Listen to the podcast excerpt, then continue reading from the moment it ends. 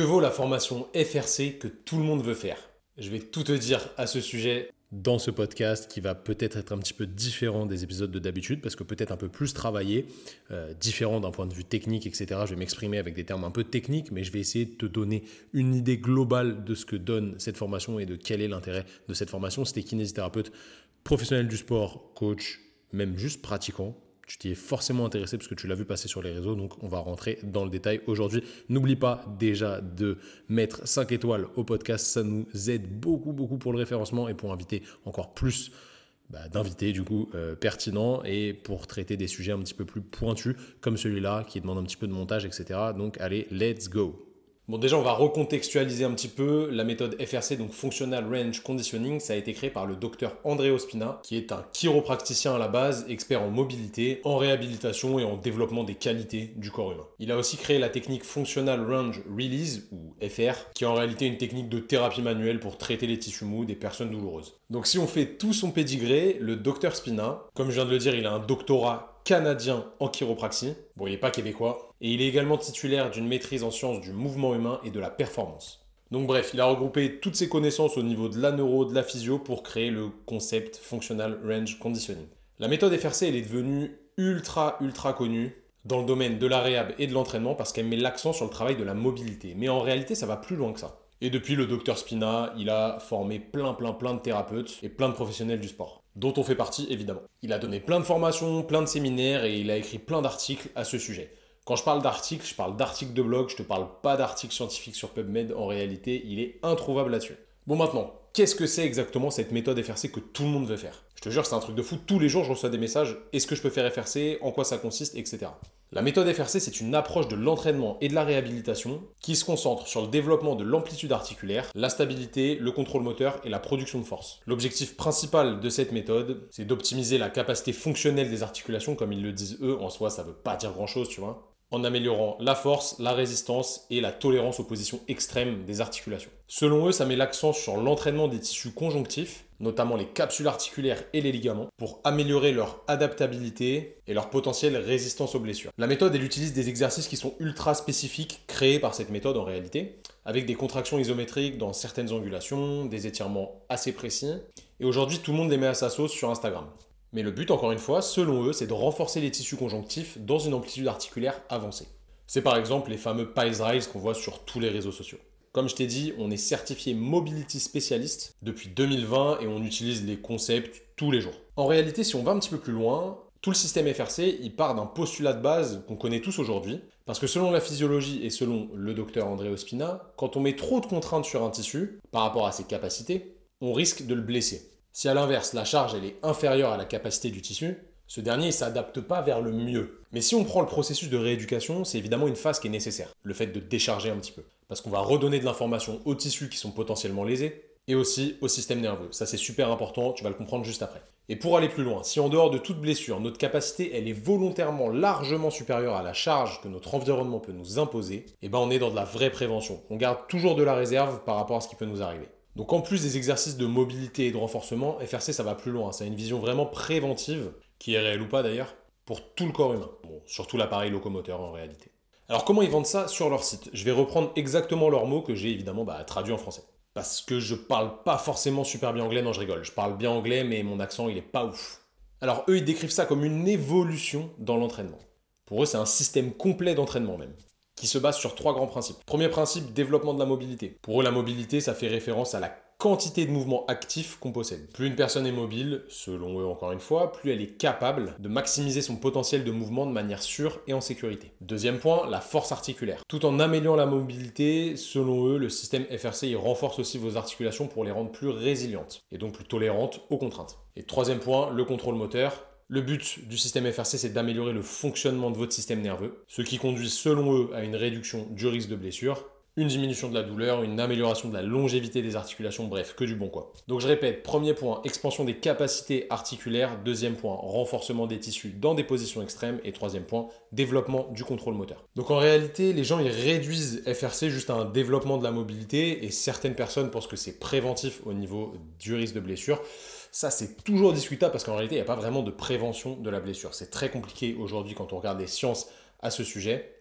De savoir ce qui prévient vraiment de la blessure. À part avoir un bon niveau de force et bien gérer sa charge d'entraînement, il n'y a rien qui ressort vraiment. Sachant que FRC au final, ça vous fait développer des niveaux de force élevés dans des amplitudes articulaires élevées, potentiellement ça s'inscrit là-dedans. Mais on n'a pas de données scientifiques ultra fiables, ultra validées qui nous valident ça. Bon, trêve de bavardage. En vrai, en quoi ça consiste exactement? De manière factuelle, là sur le terrain, c'est quoi les exercices? Alors le truc le plus connu chez FRC évidemment, c'est les Controlled Articular Rotation, donc les CARS, ou rotation articulaire contrôlée en français si tu préfères. C'est une excellente introduction à FRC. Et le concept des CARS, c'est que la capsule articulaire, elle transmet plein d'informations au cerveau via ses mécanorécepteurs, et surtout sur des composantes rotatoires. Donc ça, le docteur Andrew Spina, il a regardé dans la littérature au niveau de la physiologie, il cite pas trop ses sources, mais selon lui, les capteurs au niveau des capsules sont plus sensibles à la rotation. Donc, les mécanorécepteurs, quand on va tourner au niveau articulaire, ils vont fournir au système nerveux central des informations afférentes, ce qui va transmettre des signaux relatifs à ce qui se passe à l'intérieur de l'articulation. Plus il y a de stimuli à ce niveau-là, plus il y a de rétroaction du système nerveux vers la périphérie. Et oui, parce que les afférences et les efférences, c'est indissociable. Elles s'influencent tout le temps entre elles. Pour rappel, les afférences, c'est ce qui parle de la périphérie pour monter jusqu'au cerveau, et les efférences, c'est ce qui part du cerveau pour aller vers la périphérie. Donc au final, ça va induire un meilleur contrôle de l'articulation. Et ça, c'est super important. C'est la base du mouvement. Mais au final, les CARS, c'est pas vraiment des exercices de gain de mobilité à proprement parler. Ça peut être soit un test pour évaluer la capacité de mouvement d'une personne, soit un exercice pour améliorer le contrôle qu'on a de l'articulation. Mais en réalité, il faut le répéter, répéter, répéter pour que les afférences et les efférences fonctionnent bien et qu'on ait un gain sur le long terme. Mais en immédiat, ça va pas énormément améliorer votre mobilité. Le deuxième truc qu'on voit passer partout, c'est les Piles Riles. Alors, à quoi ça correspond? Ces deux acronymes complètement improbables Les Piles et les Riles, c'est des stratégies de stimulation neuromusculaire isométrique. Donc PILE, ça veut dire progressive angular isométrique loading et RILE, régressive angular isométrique loading. On les utilise souvent ensemble suite à une posture d'étirement prolongée. Donc déjà, qu'est-ce que c'est l'isométrie? L'isométrie, c'est le fait de contracter un muscle sans créer de mouvement articulaire pour de vrai. Donc on y développe de la force, mais ça ne bouge pas. Donc pendant le piles, donc la première partie du travail, on va charger le tissu qui est dans une position d'étirement ou dans une position allongée. A l'inverse, pendant le rail, on va mettre en tension le tissu qui crée le mouvement dans l'amplitude vers laquelle on veut gagner. Bon, en réalité, tu peux les faire un petit peu comme tu veux, mais généralement, on va suivre une liste un petit peu carrée pour essayer de bien normer tout ce qu'on fait et d'être répétable dans le temps. Je vais t'expliquer juste après comment on les met en place. Bon, en réalité, à quoi ça sert? C'est un excellent outil pour gagner de l'amplitude articulaire de manière active tout en apprenant à ton système nerveux central à mieux contrôler cette nouvelle amplitude acquise. En faisant correctement les piles et les rises, généralement, tu vas 1. abolir le réflexe d'étirement grâce à la position d'étirement passive de 2 minutes, donc ton système nerveux central va se relâcher. 2. Tu vas augmenter le contrôle neuromusculaire au niveau de l'amplitude que tu travailles grâce à la contraction isométrique sur le pile. Et 3. Tu vas commencer à renforcer les tissus dans la nouvelle position articulaire acquise. En termes simples, tu fais réagir ton système nerveux central et ton système périphérique. Alors comment faire? Le plus couramment, tu vas te positionner pendant 2 minutes dans une posture d'étirement passif, quasiment à la fin de ton amplitude articulaire passive. Ensuite, tu vas te lancer sur le pile progressivement, en contractant sans bouger, donc en isométrie, le tissu que tu es en train d'étirer et on intensifie progressivement les forces jusqu'à atteindre 100% d'intensité sur l'isométrie. Une fois qu'on a tenu 10 secondes ces 100% d'intensité, on va passer au riles, où on va inverser le mouvement en créant de la force en isométrique pour gagner de l'amplitude sur le mouvement qu'on est en train de travailler. Et cette fois-ci, il n'y a pas de progression. On y va directement à fond pendant 10 à 20 secondes. Ensuite, on se détend lentement et on peut repartir sur un nouveau cycle si on en a besoin ou passer à autre chose. À ce niveau-là, on a gagné de l'amplitude de mouvement, on a amélioré la connexion du système nerveux vers la périphérie et on a bien préparé nos tissus à tolérer cette nouvelle amplitude de mouvement acquise. Mais ça s'arrête pas là, il reste plusieurs progressions dans le système FRC.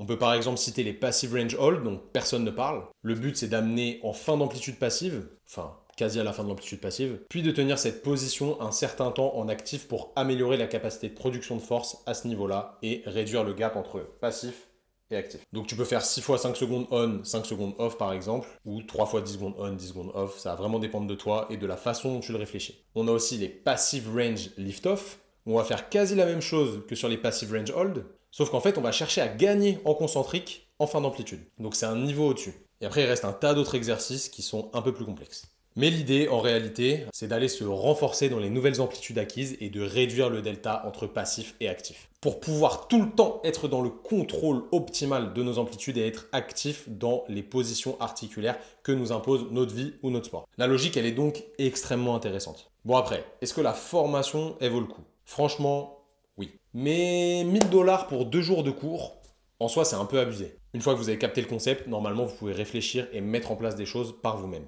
C'est un point négatif, faut pas se mentir, ça coûte très cher pour ce que c'est. Et en plus, si vous pratiquez pas réellement sur vous, vous n'allez pas vous rendre compte que cette méthode de travail, elle est pénible et extrêmement fatigante nerveusement parlant. Et qu'en plus, elle n'est pas magique. En gros, c'est un entraînement, comme on l'a dit au début, en fait, sur le moyen et le long terme. Ça ne fonctionne pas immédiatement. Il y a certaines personnes sur les réseaux aujourd'hui qui vous vendent ça comme une pilule magique et qui réalisent juste un copier-coller des concepts dans leur programme et dans leur formation. Ce qui est dommage en soi et plutôt mensonger parce qu'en réalité, ça ne traite pas tous les problèmes. C'est un excellent outil à utiliser parmi tous les autres outils que vous pouvez avoir grâce à diverses formations, en tant que kinésithérapeute ou coach. Second point négatif, c'est clairement le manque de littérature scientifique. Franchement, tout est ultra logique et supporté par tous les principes de la mécanotransduction, mais on n'a pas vraiment d'études à proprement parler sur le système et sur certains détails comme les temps de maintien, etc. Personnellement, ça me dérange pas parce que sur le terrain, c'est ultra efficace. Mais une formation qui se dit méga scientifique et qui au final ne cite que très peu de littérature, c'est toujours un peu problématique. Donc clairement, si vous la suivez, ne vous attendez pas à avoir des références scientifiques à foison, ce sera pas le cas. Ça n'empêche que c'est une méthode extrêmement efficace, encore une fois. Et on m'a posé la question sur Instagram, quelles sont les limites et les défauts de cette méthode selon moi? Bah, c'est que c'est une méthode en soi, donc ça c'est vraiment une limite et un défaut. Parce que dès qu'on crée une méthode, les gens s'engouffrent dedans et il y a pas mal de gens qui ne jurent que par ça. Sauf qu'il y a plein d'autres choses à faire. Encore une fois, c'est un outil qu'il faut utiliser à bon escient. Donc attention à ce piège, pour moi c'est vraiment le principal défaut. Mais je pense qu'ils l'ont pas pensé comme ça quand ils l'ont lancé. C'est juste que les gens s'approprient les choses de manière un peu bizarre parfois. Donc si on devait conclure, en gros, le docteur André Ospina, il a mis du lien entre les données physiologiques que nous connaissons vis-à-vis de la mécanotransduction et tous les mécanismes sous-jacents sur le terrain qui vont avec pour gagner de l'amplitude et développer de la force dans des amplitudes articulaires variées et de plus en plus extrêmes. Pour encore une fois améliorer nos capacités vis-à-vis des contraintes que nous impose la vie. Nous, on vous encourage donc vraiment à tester la méthode à la travailler sur vous-même, sur vos athlètes, sur vos patients, et de vous faire votre propre avis. Mais clairement, c'est une formation qui est ultra intéressante d'un point de vue théorique et pratique. Si le concept vous plaît, ne perdez pas de temps et allez suivre un de leurs cours. Par contre, dernier détail, c'est pas traduit. Donc si vous n'êtes pas super bon en anglais, nous abordons le concept dans notre formation complète sur la mobilité, où on parle de plein d'autres outils ultra intéressants pour le gain d'amplitude articulaire, le développement du contrôle moteur et l'amélioration de la force. En gros, on y résume toutes les méthodes de développement de la mobilité en y associant les bases physiologiques et scientifiques indispensables à sa compréhension. Là, on a mis beaucoup de littérature dedans. Et surtout, on en a fait quelque chose d'applicable en France. Parce que les concepts nord-américains, c'est très stylé sur le papier, mais en France, avec notre rémunération, etc., c'est un petit peu différent. Donc c'est un vrai game changer pour développer la mobilité. Vous avez plus de 6 heures de formation, 62 modules, de la théorie, de la pratique, bref, tout ce qu'il faut pour être très chaud à ce sujet.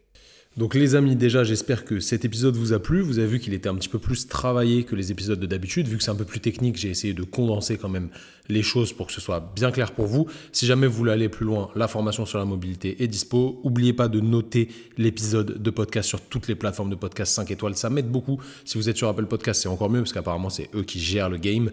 N'hésitez pas à le partager pour éduquer tous vos amis qui ont besoin un peu de se former là-dessus, qui pensent que FRC c'est une pilule magique et qui n'ont pas vraiment compris le concept jusqu'au bout. Merci pour votre soutien. J'espère que vous allez passer une bonne journée, une bonne soirée et surtout prenez soin de vous. Faites ce qui est bon pour vous. Entraînez-vous intelligemment, aidez les gens et soyez passionnés dans ce que vous faites. Salut tout le monde.